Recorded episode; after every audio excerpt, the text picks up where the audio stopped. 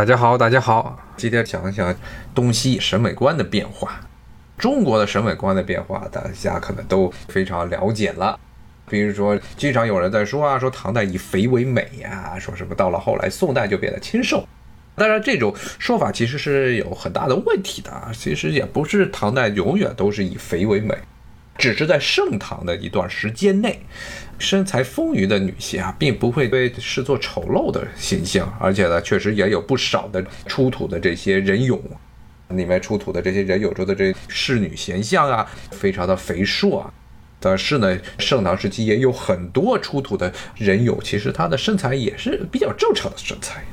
这个审美很大程度上呢，是跟这个时代的这些流行的文化。甚至呢，跟这个时代的一些生活情况、生活水平，以及前一个时代流行的啊一些风格有很大的关系。先不说这中国啊，就看美国。美国最典型的一个例子就是胡子。其实不光是美国了，整个西方世界对于男人的胡子该怎么留，基本上是不断的来回摆动。如果大家看十七世纪、十八世纪的时候，那个时候欧洲的这些肖像画。比如说像从伦布朗的自画像啊，伦布朗时代其实还有少量的人留小胡子，然后伦布朗的自画像之后的十八世纪的时代，英国特别是英国这些肖像画，庚斯伯罗、雷诺兹，这当时英国最重要的两个肖像画家，他们画出来的这些人物形象，他们主要的这些主顾都是英国的乡绅，包括了贵族，偶尔也会出现的王室成员。这些人全部一水的胡子剃得干干净净的，一点胡子都没有。这在在当时被认为是绅士的标志。不光是绅士的标志呢，这十八世纪以来，欧洲包括后来渗透到美国的这种习惯了，就是很多男性的服装啊都是女性化，非常严重的女性化。最典型的一个就是当时出现了很多奇葩的这些男性的装束。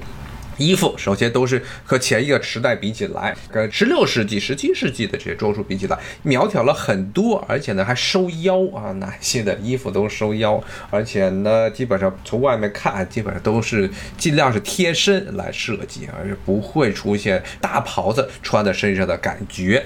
然后呢，那个时代非常流行的是什么呢？是秋裤外穿。因为欧洲人啊，差不多是在十八世纪的时候开始学会穿保暖的秋裤。之前那个时代基本上没有保暖的秋裤，里面就是光着大腿，然后呢就出各种问题。到了十八世纪，这物资比较丰沛，包括贵族们全部从一手的开始穿秋裤。比如说像十八世纪的最著名的国王啊，法国国王路易十四，他就天天穿着秋裤在外面乱跑啊，紧身的秋裤，邦邦印的这个秋裤。最好呢是能把男性的特征能够充分的展现出来的。这在法国来说啊，法国人啊对于君王的一个概念是非常奇葩。法国人认为，国王如果没有私生子，如果没有强大的性能力，没有足够的情妇，那他就不是一个好国王。像路易十四就是一个很好的国王，因为他的情妇如山，然后一大堆的私生子。后来路易十五时代也不错，但路易十六一开始就是后来上了断头台的路易十六刚刚登基的时候，法国人对他的支持度非常低。原因是什么？就是因为除了他的老婆玛丽亚东尼，没有听说有任何一个情妇，加上他跟玛丽亚东尼又没生孩子，大家都觉得他是不是有一点下面有些问题，所以一直是很多的这法国民众。特别是这些巴黎的城市的居民，还有那些法国的贵族们，非常的不喜欢路易十六。当然，这是题外话了啊。当然，后来路易十六呢，通过做了一个小手术啊，做了一个包皮手术之后呢，一下子就跟玛利亚多尼就生了孩子。当然，这说一个题外话。接着回到刚才说这路易十四时代，那个时代开始，这些贵族们天天就穿着秋裤到处外面，还紧身的秋裤啊，外面不穿任何的其他的裤子。这是那个时代贵族们最喜欢干的事儿。然后呢，路易十四还发明了一个奇葩的玩意儿，那就是高跟鞋。现在女人们穿的高跟鞋啊，比如说什么 Ferragamo、Safardino 这种让男性同胞们非常痛恨的这个女鞋店里边卖的那些高跟鞋，但是最早都是男人穿的，而且男人穿的上面还弄一个小蝴蝶结。如果大家看最著名的就是路易十四的他的盛年时代。差不多是五十岁四五十岁的时候，呃，一幅半侧身的肖像画，里面就穿了一丝质的这么一双高跟鞋，上面还弄了两个很漂亮的小蝴蝶结，特别的娘炮。在当时来说呢，这种娘炮是欧洲这些贵族们最欣赏的啊，这么一种行为。因为这些欧洲贵族到了十八世纪的时候，绝大部分时候都不会去上战场上打仗了。西方的绝大部分这些世袭的贵族，在中世纪时代都是典型的军事贵族，之前都是跟着国王、王室打天下，把这个地区啊抢过来的一帮的土匪。所以，作为交换条件，国王把他自己征服的这一片土地啊，封赏给底下的这些跟班儿，就形成了所谓的封建关系。国王给你土地，土地归你自己管，但是呢，打仗的时候你必须带军队来帮国王作战。但是到了十八世纪的时候呢，欧洲绝大部分国家都已经建立了常备军、常备军部队，像包括英国、包括法国、像荷兰。包括后来兴起的这普鲁士以及奥地利都开始出现常备军。之前那种贵族骑兵单打独斗的现象，到了这个十八世纪已经没有办法维持下去。很多的贵族啊，特别像法国这个地方啊，特别是法国贵族，国王也不放心让他们进入军队，因为当时法国是整个欧洲地区啊君主专制最为彻底的一个国家，基本上把这贵族们的权利全部都剥夺了。他们的封地唯一的对于他们来说的意义，就是在于可以收租子。但是呢，国王还是要派自己的官员跑到这贵族的封地这边去监视。绝大部分的贵族，法国的贵族全部都被路易十四给抓到凡尔赛宫，让在凡尔赛宫中花天酒地，就不让他们有任何的男性的雄风，可以在里面泡妞，到处去找情妇，但是不要想着任何在军队去打仗的行为。因为这个，在路易十四登基前后的时候，就出现过好几次的贵族叛乱，著名的投石岛两次的贵族的叛乱。第二次在带头的还是这孔代亲王，当时法国最重要的大贵族之一，但是还是被路易十四给撵下去了。路易十四时代啊，基本上整个时代的一个政治的特征，就是要让贵族们这些所谓社会上流的这种时尚人士啊，他们的审美观就让他们要去世。说句不好听的，就去世，让他们越温文尔雅、越娘炮越好。那么路易十四其实自己带头的穿这高跟鞋，那高跟鞋在最初的目的啊，其实也不一定是说好看，也有一定的实际的用途。最主要实际用途是什么呢？现在有些推测可能是当时凡尔赛宫啊，包括个别说是巴黎街头了，基本上到处都是屎尿。当时这些贵族们，像十八世纪凡尔赛宫里面都没有几个像样的厕所啊！这贵族们这喝完酒啊，一高兴就在对着这个墙角撒就尿一泡的啊，所以这个地上是非常肮脏的。现在呢，去这些欧洲十八世纪的宫殿里看，都非常的干净，那是因为都已经拾到好了。现在没有人随地大小便了，很大个时代是里面是乌烟瘴气，非常臭的。所以呢，这些穿高跟鞋有助于让自己的身上的这些袍子呀、这些衣服上要沾上不好的东西，特别是屎尿。当时的巴黎城也是更加糟糕。别看现在的巴黎城是一个典型的十九世纪欧洲放射性、辐射性的这么一到处都是巨大的广场和这林荫大道的这么一个非常漂亮的典型的十九世纪欧洲的城市，在十九世纪之前，特别十九世纪五十年代之前。巴黎要跟欧洲其他的那些中世纪城市一样，有很多的肮脏的小巷。当时是拿破仑三世，法兰西第二国拿破仑三世这个特别爱好虚荣的皇帝，他来登基之后呢，他把巴黎城全面的改造成了现在的样子。在古代的时候，在他之前，巴黎以前还是充斥中世纪时代非常狭窄的小巷，而到处可能也是走到路上，不小心从这个楼上就会抛下来一泡的夜壶里的各种各样的屎尿粪便，就到处就抛下来了。当时是把整个巴黎城给全给拆了，等于拆光了。而且当时是因为巴黎在十九世纪的时候呢，不断的出现街垒。不断的出现内部的战争，包括拿破仑战争的时候，这巴黎还被反法同盟也攻陷过好几次，所以很多的中世纪时代的房屋都已经年久失修，马上都快要垮了。当时拿破仑三世就以这些为借口，把整个城市全部的拆掉重盖，就形成了现在巴黎的这个形态。但是呢，在他盖这些之前，巴黎依然是一个非常肮脏、非常臭的地方。而且，虽然有少量的这街道啊，已经有了下水道，但并不是全面普及。那么，再往前的这十八世纪的时候，就更无法想象了。贵族的宫殿中都是没有几个厕所，当时有一个厕所，有厕所的地方都是在卧室，而且卧室的地方就是国王自己有这么一个蹲坑，有一个早期的马桶。其他的时候，贵族们基本上就对着墙角啪尿一泡就完了。所以高跟鞋能够让自己的这个漂亮的秋裤啊不要沾上太多的屎尿，方面是具有很有效的作用的。我看一下像听友说这个秋裤是什么面料，也是丝的吧？至少是从外面看啊，至少从这些绘画上来看，有钱的像这些国王登基时候。包括法国国王，包括后来英国的什么乔治一世、乔治二世、乔治主要是乔治二世、乔治三世时代穿的那种裤子，看着应该是光泽，应该是丝绸，里面可能是塞上了棉，可能是几层里面有棉用来保暖。当然，这种秋裤外穿外面没有任何的西裤啊，西裤是在这个十八世纪后半叶才逐渐出现的。那然后呢？刚才说到了十八世纪的这些贵族们，首先是都不留胡子。胡子是那些野蛮人，那些只会打仗、孔武有力、没有文德的这些野蛮人才干的事情。所以，十八世纪的贵族基本上全部留胡子，包括了后来贵族的这种喜好也影响到了一般的这个城市里的中产阶级，包括一些有钱的乡绅，比如说像美国，像美国闹独立战争的时候。说大家看那时候的这些所谓的国父啊，华盛顿呀、汉密尔顿呢，包括富兰克林，包括这个托马斯杰弗逊，也是一手的没有胡子，他们的胡子都要刮，天天刮。这种情况到了十九世纪就出现了极大的一个逆转。那个时代啊，人们认为，特别是西方欧洲这边有两股势力，首先是宗教保守势力回潮，像英国是最典型的，还有呢就是当时的新兴的资产阶级。认为之前他们把贵族们的权利全部都剥夺之后，为了自己树立自己的新的这么一套话语体系啊，就把旧时代的这贵族的很多风俗啊贬得一无是处。记住一点，就是说这些贵族们，十八世纪这些贵族都是一群只会到处招花惹草的一群娘炮。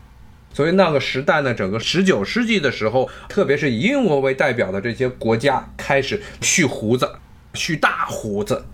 最著名的大胡子，中国人最熟悉的肯定就是卡尔马克思和恩格斯两个巨大的胡子。当然，大家那种大胡子在欧洲，欧洲的十九世纪中叶的时候是一种非常普遍的现象，非常常见。大到贵族，小到一般的城市居民，全部都蓄大胡子。那为男人留胡子才真正是男人气概，而不是一些人妖。这个是十九世纪，而且十九世纪还出现了一个很重要的这种审美观、这种所谓的时尚观方面的一个巨大的改变，那就是十九世纪开始，欧洲的普通人的装束不再以模拟之前法国人的这些风俗，而改以英国人的装束，成为当时这欧洲普遍的一般的城市居民中的穿衣习惯。这跟英国当时在欧洲的地位有非常大的关系。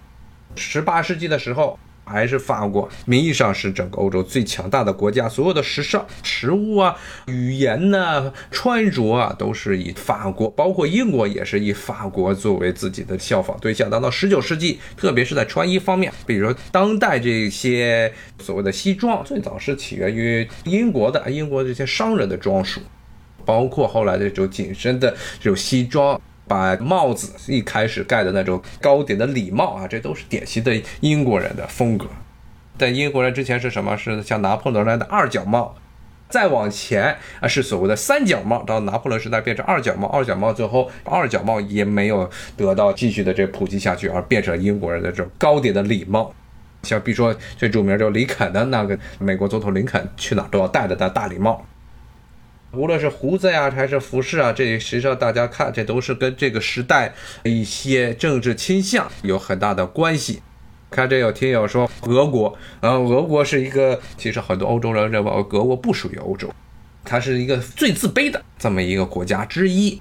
特别是在彼得一世，彼得大帝他这所谓改革说全面西化，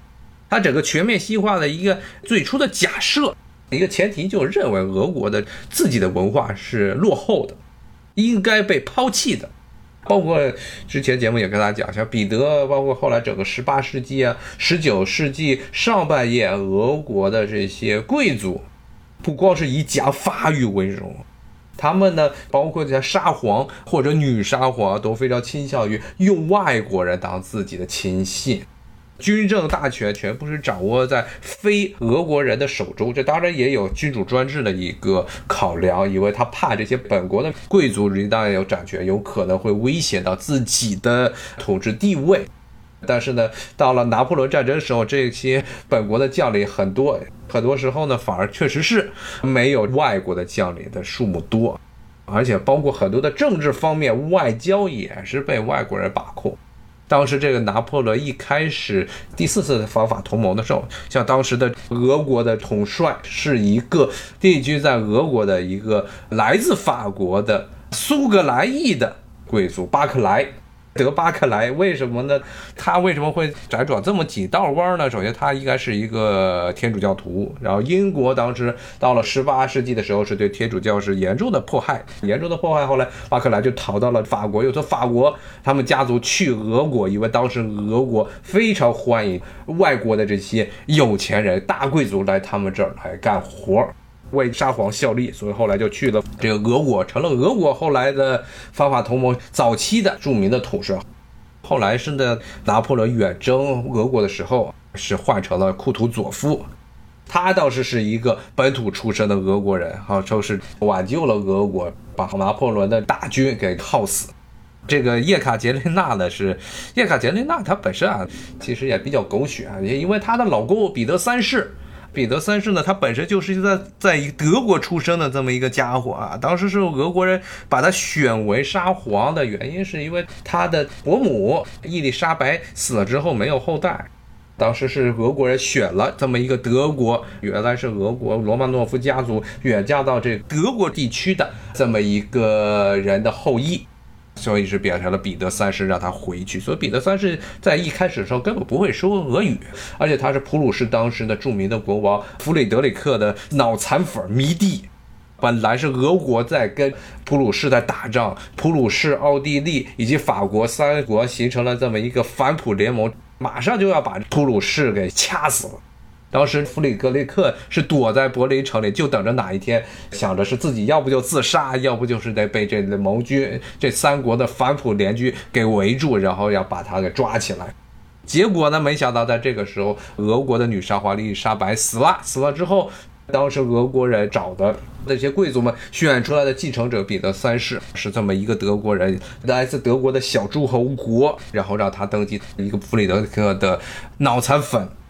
然后呢，登基第一件事就要求俄军不再对普军进行进攻，反而呢要求俄军攻击之前的盟友奥地利，直接导致后来这普鲁士就活下来了，没有死掉。历史开了一个非常荒诞的这么一个玩笑。至于为什么俄国人要选这么一个从德意志境内这么一个小诸侯国出来的人当自己的沙皇，是因为当时欧洲都普遍的，当时十八世纪是欧洲的贵族圈里的一个虚而不招的事情，就是俄国如果他要通婚，包括他的继承者不愿意希望俄国能够与这些大国，比如说像奥地利，或者呢像法国。或者像英国，甚至稍微弱一点的，这就瑞典这些国家联姻，因为俄国它自己体量太大了，体量太大，一旦是和这些别的国家啊，比一些强国联姻，就会造成这欧洲当时形成的这种所谓的战略军事这种平衡状态出现严重的失衡。所以俄国在原则上一般主要的通婚对象都是德意志境内的这些小国。当时神圣罗马帝国底下有差不多几百个这些小国，一堆的小国，可能占地面积都还没有北京西城区哪一个街道那么大的一小片地，有一个小城堡。但是头几二要不就是什么帝国骑士，这帝国骑士是最低档的这个公爵了，包括什么边境伯爵、什么男爵呀、子爵啊，这德国最盛产的就是这些贵族头衔，漫山遍野的这贵族头衔。所以呢，从这些小的诸侯国里。找这么一个来跟这个俄国人联姻，是当时欧洲的列强都是比较同意的事情。所以，包括叶卡捷琳娜，她能够去俄国原因，就是因为她老公是一个从在德意志境内不起眼的，按着巴登这个地方，巴登其实也不算是最小的这么一些地方了。但是呢，你要和普鲁士、和奥地利，包括萨克森、巴伐利亚，包括汉诺威这些大的诸侯国比起来，还是一个特别小的国家。最后把他给弄过去了。最后，叶卡捷琳娜后来把自己的老公给宰了，自己登基，也成了俄国历史上著名的大帝。这一部分又稍微说歪点了，说到这个俄国的这些狗血的故事。咱们接着回到刚才的话题啊，接着说这个流行的时尚。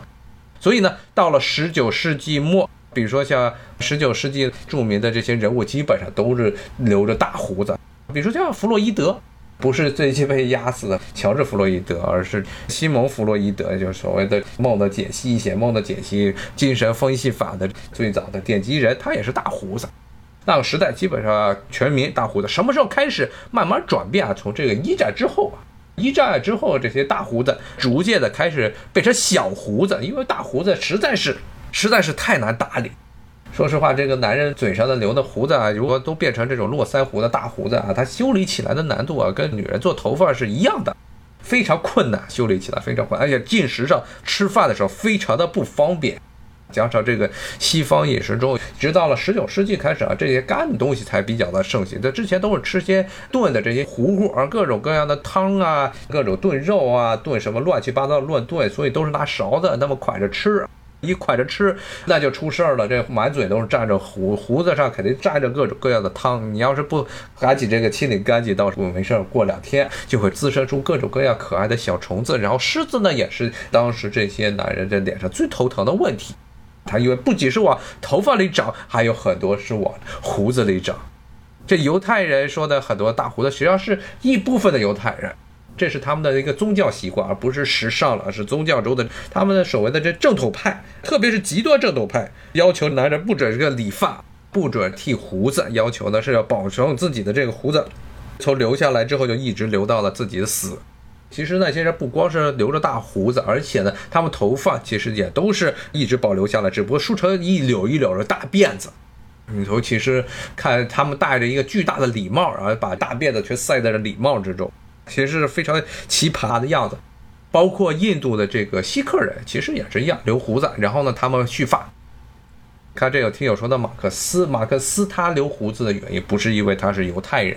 他的父亲那一代，他父亲为了能够在普鲁士的官僚体系中能够混到官职，当时就放弃了自己的犹太信仰，好像改信了路德宗。所以他的父亲那一代其实是很典型的十九世纪时代这些改变信仰的很大的一批犹太人。从十八世纪、十九世纪的时候，普鲁士包括奥地利这些欧洲犹太人数目比较多的这些欧洲国家，当时都是鼓励啊，用各种各样的行政办法诱使这些犹太人啊改变自己的信仰。他们想建立一个统一信仰的国家。那么其中的一个前提条件，就比如说最简单的，公务员都必须要所谓的国教的信徒，像奥地利就是天主教，像在普鲁士就是路德宗的新教。说你不信他，你就不能够成为公务员。马克思他爸当时就是为了成为公务员，所以把自己的信仰给改了。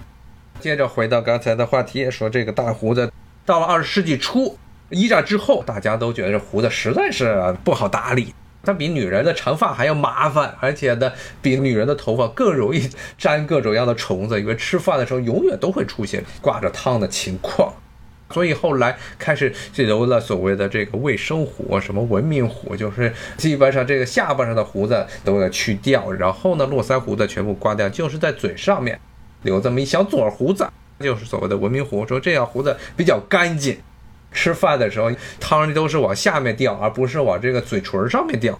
比如说像最典型的，像希特勒就是一个典型的小胡子。包括你看斯大林，他的胡子也都是在嘴唇之上、嘴唇之下的，下巴上那些胡子全部都刮掉了。然后日本人也学着欧洲人的习惯留所的文明胡，让他们的胡子实在是长不出来，最后就那么一小撮啊，就变成了这日本那种小胡子。当然，他们也有自己的问题。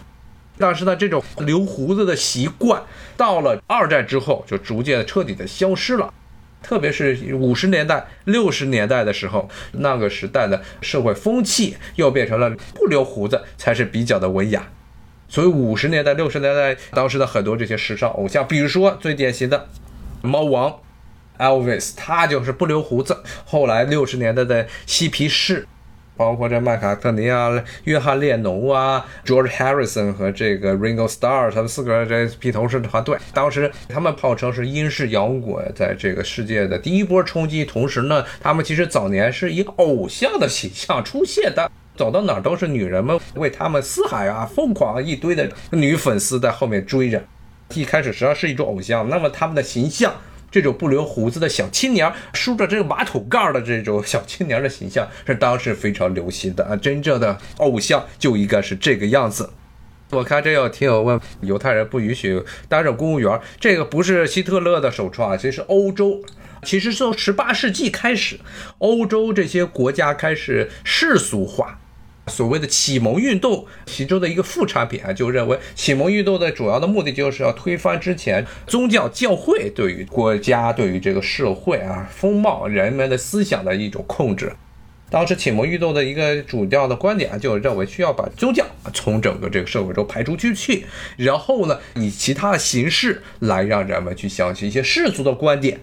比如说公民主义。你说民族主义，那么无论是公民主义和民族主义，其实一个很大的一个前提条件，这种公民社会，所谓民主主义国家建立的社会，一个所谓的以公民意识为一个统一体啊建立的这么一个社会，出发的一个前提点就是这个社会必须高度的同质化，在很多的这些问题上需要统一化，特别像民族问题，那犹太人就是一个很典型的比较麻烦的事情，犹太人的很多的风俗。不光是他们的信仰，他们的风俗跟当时欧洲很多国家都不一样。犹太人一直到十八世纪之前是没有姓的，只有名。后来跟阿拉伯人实际上是一样的，他们都属于中东地区，只是自己的名字加上自己的父亲的名字，然后再加上有的时候加上自己爷爷那一辈的名字，是这么一个取名的标准。所以当时欧洲这边强行的要求，很多国家是强行要求必须犹太人给自己加一个姓儿。目的呢是想通过强行要求犹太人加姓的办法，企图要把他们给德意志化，包括法国化，在英国就英国化、本地化这么一个趋势。所以后来像美国这边犹太人啊，一堆什么什么斯坦呀，什么一堆伯格啊，一看他的名字就知道他们都是从德意志地区出来的。当时这些犹太人随便自己加一个名字啊，自己编了这么一个名字，所以都变成什么斯坦呀，什么变成伯格啊。很多时候就是没有办法，因为政府强迫你必须要加一个姓，不加姓你就完蛋了，到时候把你抓起来。所以他们就自己乱编一个名字。接着回到刚才的话题，讲胡子。后来啊，刚才说到五十年代、六十年代是不留胡子，到了七十年代又开始留胡子了。七十年代的时候，嬉皮士是当时成为了社会的流行，特别是所谓的很多的反社会倾向，反对当时的所谓的这个权威威权形象，这么一些年轻人，就是所谓的婴儿潮这一代的人，开始到处的闹，为了与之前那几个时代。画上一个界限，这一批人又开始留胡子，有些人能留大胡子就开始留大胡子。最典型的，比如说像刚才说的披头士中的列侬，在六十年代的时候啊，是干干净净的小白脸的角色，梳着马桶盖头的小白脸。到了七十年代的时候，就留起了大胡子，跟他的老婆小野洋子在床上搞所谓的马拉松时代，然后脸上全部都是胡子拉碴，一堆的大胡子。这个时代呢，可以说是对于之前那个时代的反叛。但是到了八十年代。到了九十年代之前的这个所谓青年叛逆的这股潮流又开始退潮，特别到了八十年代最后的一段时间，这些人们又开始不再留胡子了，又不开始留胡子，所以基本上就是欧洲，特别是十九世纪开始啊，这个留胡子不留胡子，再留胡子再不留胡子，成了一个永久不变的话题，就永远是在留胡子和不留胡子之间疯狂的这个循环。我看这有题友一直在问犹太人的习惯。犹太人呢，首先像以色列这种国家，它是以宗教立国的，它整国家的建国的整个思路是建立在宗教基础之上的。从这个改宗的这犹太人的他本身来看，他不会认为自己是真正的犹太人了，改宗了，不再相信犹太教了。扎克伯德他确实是犹太人，也是因为他的犹太人的身份，在他早年创业啊弄这脸谱的时候，能够吸来早期的很多的风投，主要是从犹太这些财阀之中拿过来，跟他的犹太的身份当然是有非常密切的关系。当然了。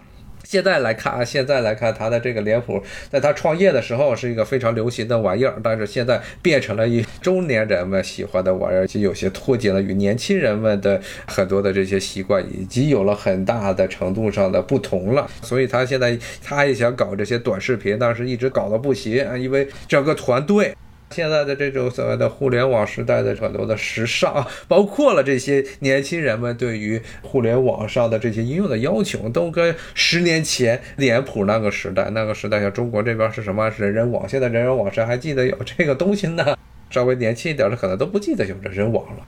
所以他在看着最近的热门的 TikTok、抖音这个东西，看着眼红，但他自己又做不出来，因为真的是他们的整个思维都还是停留在二十世纪第一个十年那个时代的基础之上，跟现在的这个思路是完全是又不一样了。看这个听友他在说这以色列的帮河南人，那些绝对是真的是很搞笑。那些河南的开封的犹太人啊，在差不多到了明代。明末，当时利玛窦去开封的时候，都已经彻底的放弃了自己的犹太信仰。以色列后来从这开封弄过去那批犹太人呢，在所谓的犹太人，其实已彻底的汉化了。咱们中国特别包括中国的汉族，其实是不断的吸纳了很多的这些外来的少数民族，包括本地也是，什么东夷呀、华夏呀，包括南蛮呀这些越族啊、闽越呀这些地方，都是把这些人全部都吸纳过来了。这些开封的犹太人到了利玛窦，在明末去开封的时候，他们已经完全放弃了自己的很多的信仰传统，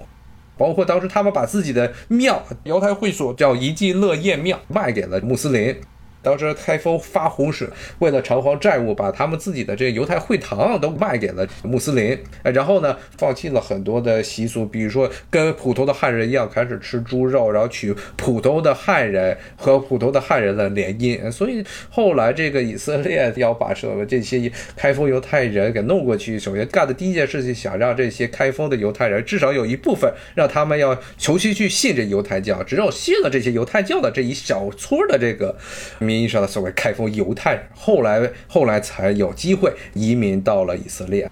当然，其实这个也是一种投机的行为，很大程度上也是一种投机的行为。开封的这些犹太人觉得去了以色列应该生活比在河南好，是不是这样就很难说了。之前也跟大家讲过，其实以色列这个国家虽然它的名义上是一个只要是信奉犹太教的这些犹太人。都享有一等公民，比阿拉伯人、比那些基督徒、比那些穆斯林都享有更多的权利的地方。但是它的内部其实是有严重的种族歧视的，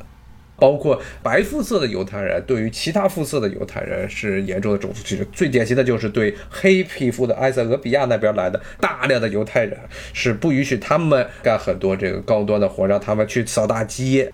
在打仗的时候让他们这些黑人犹太人冲到前面去。实际上是有严重的种族歧视。当然，对于黄种的犹太人，那么这些以色列这些白种犹太人，他们的想法是什么样的？其实从这些黑人埃塞俄比亚犹太人的境遇，其实就可以大概的能够了解一下。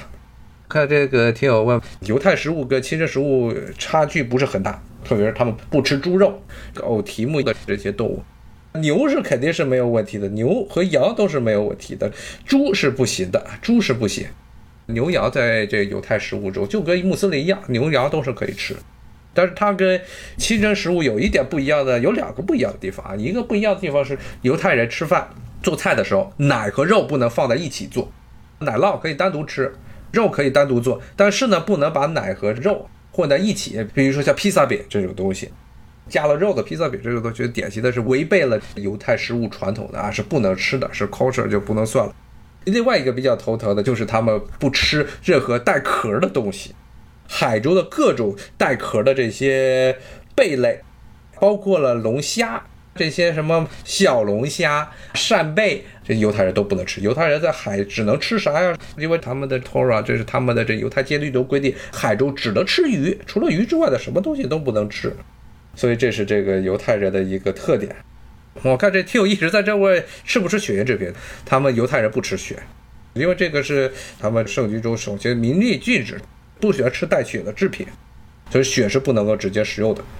这个是从圣经旧约以及就是犹太人的经书中首先提出来的，不能吃带血的东西。所以什么血豆腐，犹太人都不会去吃。而且地方欧洲其实绝大部分地区，除了吃所谓的这个黑布丁儿带血之外，其他都不能吃了，血肠是更不可能吃了。咱们这个以后再有时间，专门有时间来讲讲犹太人吧。其实犹太人不是一个种族，更多的是一种信仰。后来是这种信仰被种族化了，实际上是形成了这么一个情况。所以像以色列这个国家，刚才一直强调，以色列是一个以宗教立国的国家。他说他强调的首先是他是信仰的是犹太教，然后呢才是从近代以来开始把种族和宗教两个东西并在一块儿。所以呢，其实以色列的出现它本身就是跟这个犹太人的经书，包括当时很多像美国这边支持犹太人复国的那些人，是根据圣经启示录里的说法支持犹太人的复国。而他这个国家从建国开始就带着极为浓厚的宗教色彩，它整个议会之中啊都是以宗教保守势力为主。基本上，世俗派、世俗派的政党，纯粹世俗派的政党，在以色列是不可能生存下来的，因为这国家的建国的理念就是一套犹太教立国。那么，下面接着说时尚的问题。时尚，所以你看，从西方的整个一个时尚观念来看，西方的这些时尚，很大程度上呢是被当时的这些强大国家领导。十八世纪的时候是法国，十九世纪的时候是英国，然后呢，当时英国之后呢，跟英国又一个体系中的美国，实际上是走这么一个体系。所以这些处于世界领导地位的国家，他们的这些时尚是什么样的时尚？西方的国家就是亦步亦趋，跟着他们走。包括从这男人的胡子这个问题上，包括男人的衣服这些问题上，都能看得出来。咱们中国，那具体到中国这边，也是这些年也是开始受到西方这些所谓的时尚的影响。中国的古代的这种流行时尚，因为现在也是跟考古学关系比较密切，特别是古代的时候，大家看的基本上很多时候都是一种猜测。比如说刚才说的这唐代、盛唐时期，是不是是不是以肥为美？这个说法其实是都有反例的，因为当时也出土了大量的这个苗条的证据。当然，现在只能说是这个唐玄宗他本人是喜好肥美的，因为这杨玉环同志她应该是一个非常胖的女人。但是在她之前，在初唐，包括隋这些时代，都是以瘦，包括之前啊魏晋南北朝时期以及汉代的时候出土的俑啊，都是以瘦子为多。说到这中国这一圈的审美，其实有一个很头疼的问题，就是这所谓的这些年兴起的所谓的这个汉服的热潮，所谓的汉族民族主义的兴起，以及带来所谓的汉服这么一种兴起，这个概念本身是一个非常模糊的东西，是什么朝代的服装？说汉人的服装，但是汉人的服装你要从商周开始算，商周时候其实没有真正的汉人的概念，你要从就从这个秦汉开始。一直到这个明朝这一段时间内，其实出现了很大程度上的改变，严重的改变。尤其像明代，明代的大量的服饰是大批量的借鉴了西域的风格，波斯。比如说当时这个明朝的很多朝服，关中的这些朝服中，大长袍中间扎一个腰带，这种衣服是从波斯那边就传过来的。你说这个算不算汉服呢？但是它又是明代的典型的宫廷的服饰。所以呢，现在的汉服，中国的这些汉服圈现在都沦落成了一堆的不同的商家，然后自己圈粉，弄这个小圈子，一个汉服的厂商，然后号召自己的粉丝跟别的这些汉服的厂商来撕这么一个问题。比如说这个衣服应该是是不是真正的汉服，还是说是有西域影响的汉服？他们就开始撕来撕去的，所以就变成了一个非常非常无聊的这么一个话题了，不是说真正的。穿了这衣服就能变成真正的汉人，本来就是个比较荒诞的问题。但是呢，正是因为这所谓的汉服内部一直不齐，是这些商家又打着汉服的旗号，尤其是在蛊惑一堆的热血的小青年儿，所谓的民族主义小青年儿穿本民族的衣服，然后最后又形成了现在汉服圈内部乌烟瘴气、互相的撕来撕去、到处乱打的这种行为，变成了这么一个样子。包括了中国这些所谓传统的铠甲。不光是这普通民众穿的这些衣服啊，包括了军人穿的铠甲，很多的时候也变成了一种所谓的倾向民族主义情绪的这么一个部分的这些制造所谓的军用铠甲，其实是一种纪念品性质的商家，他们用来互相攻坚的办法，就非要说他自己的这铠甲是历史上汉人穿的铠甲。那比方说，我穿的铠甲还是汉人穿的铠甲，然后呢，尤其是我老看这些所谓的汉服圈儿啊，什么传统铠甲圈啊，中国传统兵器圈，这些人在里面撕，天天就撕来撕去。真正的中国古代能够称之为制式化的这些铠甲，包括民间的衣服，包括了武器，只有一个朝代，那就是清朝。清朝的时候是全部都统一起来了。无论是从铠甲啊到民间的衣服，更不要说了啊！那当时要求必须得穿成这个满人的样子，这是唯一的中国历史上可以说是比较明确的，必须要按照这么来做。只有明代的时候，朱元璋时代说是要驱逐蛮夷，要恢复中华，但是呢，明朝从朱元璋死后，又是有大批的外来的元素不断的和中国本土的这些衣服啊，包括中国本土的兵器啊、铠甲进行混合形成。然后清代的时候，等于是把这些所有的混合的潮流进行制式化了。其实清代并不是说清代所有的衣服都不是纯粹汉人穿的，比如说像这个瓜皮帽。咱们一说到这清代，就老想着这些清人头上都戴着一瓜皮帽。瓜皮帽这东西就不是纯粹满族人弄的东西，而且这东西在明朝的时候就出现了。明朝的中后期的时候，汉人就普遍的大量的汉人都开始戴瓜皮帽。然后到清朝的时候啊，成为了这么一种时尚，成为一种社会的一个标志，就是大家全都戴瓜皮帽。清代的，包括现在的，其实中国这个历史上考据上能够发现的很多这些铠甲，能够有实物的铠甲，都是清朝的铠甲，因为它是一个旗人作为这么一个统治的阶级来全国性的统治的这么一个朝代。那么旗人基本都是要职业的军人，他们家里全部都是留着祖传的铠甲，但是呢，不被当代的这些所谓的。中国式铠甲大师，造中国式铠甲大师的这些人所欣赏，非要说那是麻衣的东西。但清朝的铠甲本来也是从明朝的铠甲晚年的这些布面甲，它其实不光是布面甲的，它其实外面是棉甲，里面嵌着甲片的这种甲演化过来的，这种情况出来了。所以呢，其实清朝的甲就是明朝甲的一种衍生。我看这个听友在这说，是不是冷兵器发烧友啊？我算是伪发烧友啊，在这边也经常看，经常买他们那些什么飞鱼社的一些冷兵器的图鉴，古代的这些冷兵器确实是比较喜欢。比较遗憾就是中国现在关于冷兵器这一块太多的都是被这种所谓的民族情绪给浇起来了，硬要把清朝和之前的明朝啊，包括在之前的这些汉人朝代切割，这种东西就是非常讨厌的一个行为。当然，其实这也是今天又在这儿跑偏题了。其实就在说，现在中国的所谓的传统，所谓汉人的这种传统的时尚，这种所谓的时尚是一个非常尴尬的问题，因为这个既没有一个统一的标准，然后呢，又是当然从国家层面上也不希望有这么一个奇怪的标准出现，最后很多时候就沦落成了这种商家为了能够用民族主义的旗号来为自己赚钱的这么一个工具，一个非常遗憾的事情。现在绝大部分世界的人其实都在西化，包括全中国人，大部分的中国人其实包括少数民族，长时间的一基本上正常的情况下都不会有所谓的民族主义服装，都不太适宜于现代人的生活的需要，都变成了纯粹的这种西式的这种服装。你这穿着这些以前的这些袍子，你怎么去在街上走路？他去干活、上班什么都不方便。而且加上所谓的想象中的这些所谓的长衫大袍，你知道在古代的时候，百分之九十的中国的人口都还是农民呢，都穿的是什么呀？能穿一个独臂裤啊，就是把这下面这个罩起来就已经不错了。等我下田下地干活的，谁给你穿个袍子到处去跑？所以其实是，可能大部分现在闹起来要穿汉服的人，他们的祖先啊，绝大部分的情况下，可能从几辈的之前，可能底下他就是穿一个裤衩在地底下去干活的这些人，现在突然想起来要弄汉服，非常的搞笑。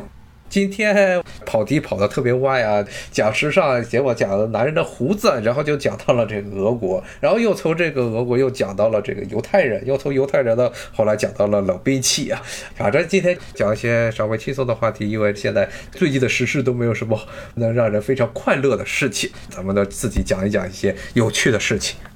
看也有听友，可能是这位听友也是喜欢冷兵器，我也是非常喜欢这个东西。好，谢谢大家的收听，拜拜。